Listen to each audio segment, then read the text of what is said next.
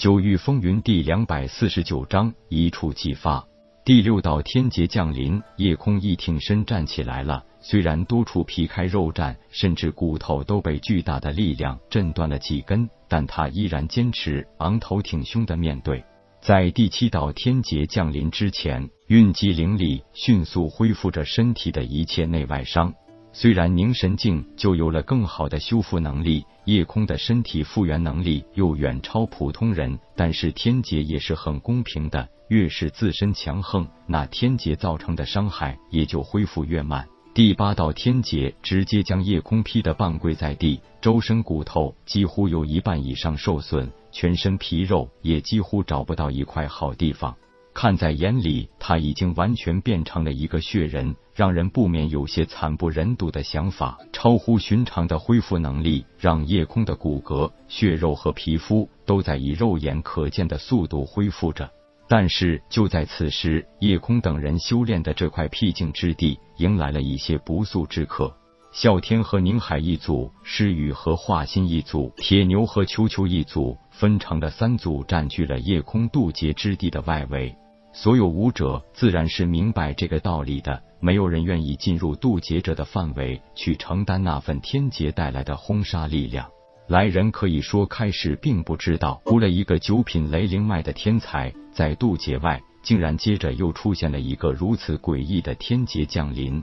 就算是听，都少有人听到过一次天劫可以引动天地四种属性天劫同时降下。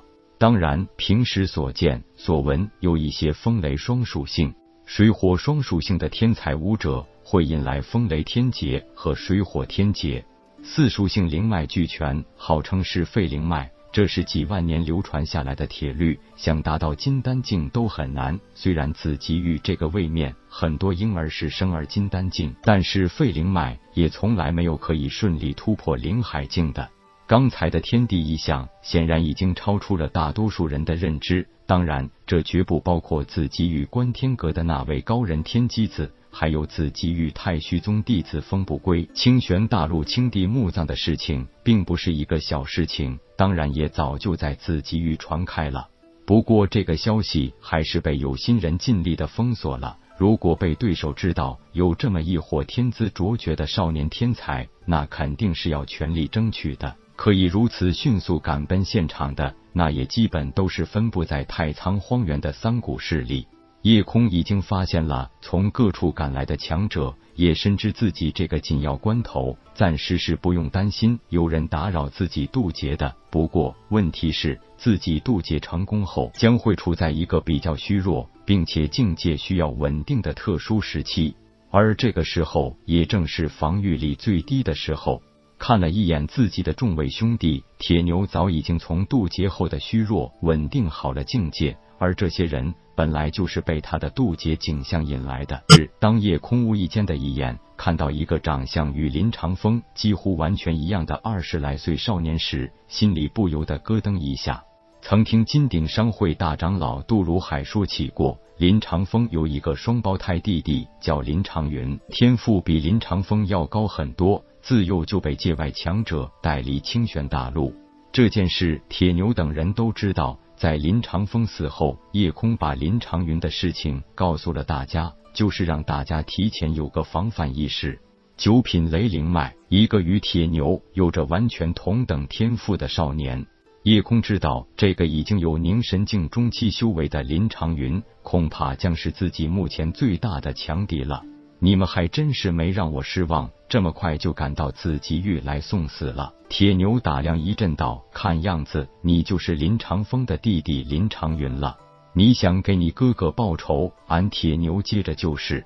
不过俺说句实在话，你哥那是该死。别的不说，他杀死了石桥村十几条人命，而且都是一些没有修为的普通人。林长云有着与林长风一样英俊的脸。”更有着比他哥哥更高的天赋，也有着比他哥哥更加沉着冷静的才智，一直保持着很好的风范。等铁牛的话说完，他才微笑道：“武者路上哪一个不背负太多的人命？说什么报仇，那不过是一个不太中听的借口。”说着，很潇洒的把手背过去，保持着那足以迷倒万千少女的笑容，继续说道。你们杀死我哥是为了报仇，很正常。我杀你们当然也正常，根本不需要摆什么大道理。铁牛哈哈一阵大笑道：“不错，俺很喜欢一句话，那就是不服干，死了算。看样子你对这句话也会有同感。林师兄，别跟他们废话，只等那小子天劫一过，直接动手结果了，他们几条小命就是了。”林长云笑道：“不急。”几个出入凝神境的蝼蚁而已，不给他们一些准备的时间，传扬出去，可是对咱们死神谷的名声不大好啊！呸！啸天狠狠的啐了一口，道：“你还真是脸皮够厚，趁人之危的事情也能被你说的这么堂而皇之。天劫不会因为底下有人废话而推迟降临，最后一道也是最猛烈的一道天劫，已经在天空酝酿完成。重水、烈火、神风和紫雷。”混成了一个直径数十丈的大球，直接从夜空的头顶压下来。巨大的能量瞬间包裹住了他的全身，并且对他进行最猛烈的摧残。夜空没有改变初衷，依旧使用了纯肉身的力量在抵抗天劫，没有动用一丝的灵力，成败也在此一举。随着水火风雷能量的消散，夜空半跪地上，脚下的岩石已经被轰击的千疮百孔。他现在也几乎身无寸缕，虽然伤口在快速愈合，但是展示给外人的依旧是那一副伤痕累累的惨状。很显然，场外强者也是分成了三个阵营。死神谷自然是以林长云为首的这些人，困兽城是几个半人半兽的兽人，幽暗森林当然就是那个三英会的人了。这三方是距离最近的，所以来的也最快。当然，大家都心知肚明，很快就会有更多的强者到来。毕竟，一个九品雷灵脉的天骄出现，那是绝对值得全力拉拢的。更何况，这里紧接着又出现了一个怪胎呢。